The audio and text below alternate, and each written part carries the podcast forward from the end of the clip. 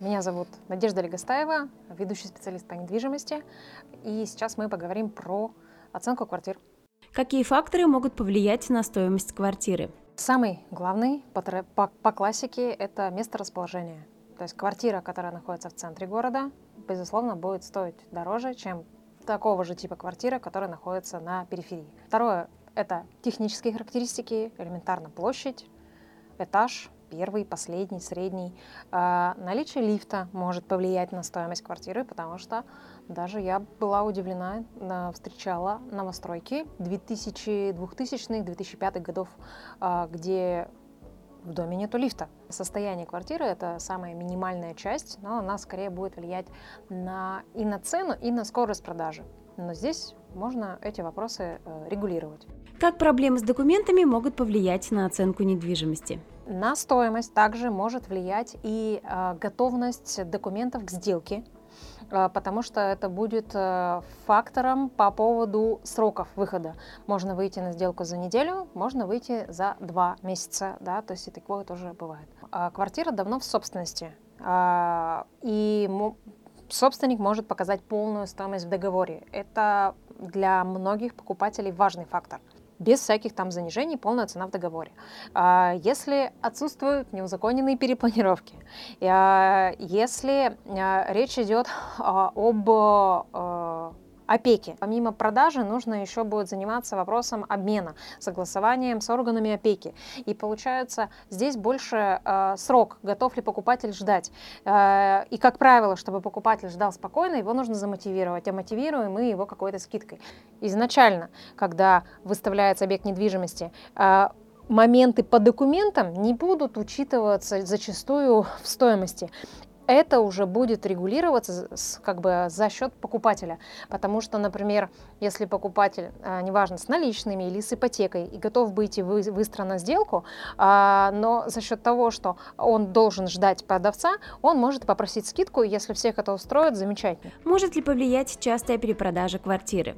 Э, здесь э, вступает уже фактор а, причина продажи, то есть она могла продаваться очень часто, например, а, раз в два года. То есть недвижимости, например, уже 40 лет, если это старый объект недвижимости, она продавалась раз в два года, но не потому, что с ней что-то не в порядке, это объективный фактор.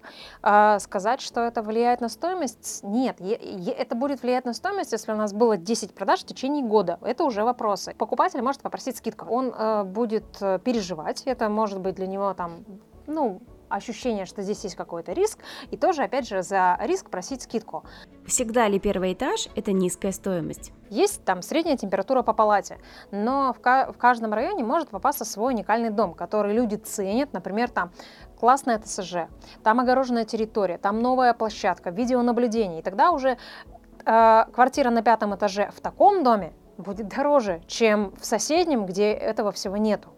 То есть получается все в сравнении.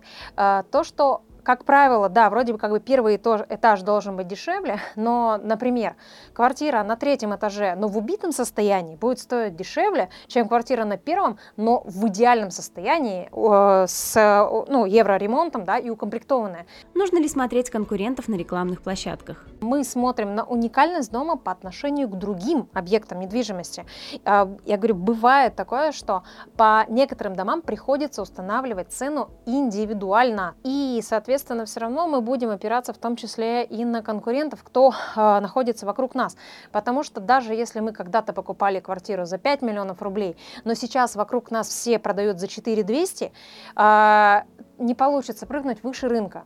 Э, ну, либо это должно быть настолько уникальное предложение, чем-то так сильно отличаться от конкурентов, либо и это происходит, но редко за 12 лет а, один раз только человеку нужно было только в этом доме. Но, как правило, выбор большой, и э, не нравится здесь, мы можем перейти на другую улицу и купить дешевле.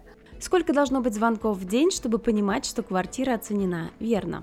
Выставляешь объект недвижимости, был один единственный звонок, он превратился в один единственный аванс, и он превратился в одну единственную сделку. Но суть в том, что нету нормы. Э, главное, чтобы вообще было движение, потому что это может быть э, три звонка, допустим, за месяц. Если у нас такие гибкие сроки, нам не нужно слишком долго, там полгода стоять на рынке, нам нету необходимости срочно продавать, у нас ничего не говорит, и мы ничего не теряем. Ну, какие-то средний срок экспозиции, там месяц, полтора, два, это уже как бы считается многовато, но тем не менее. То есть вот если в этих пределах даже за месяц пройдет три звонка и там будет покупатель, замечательно.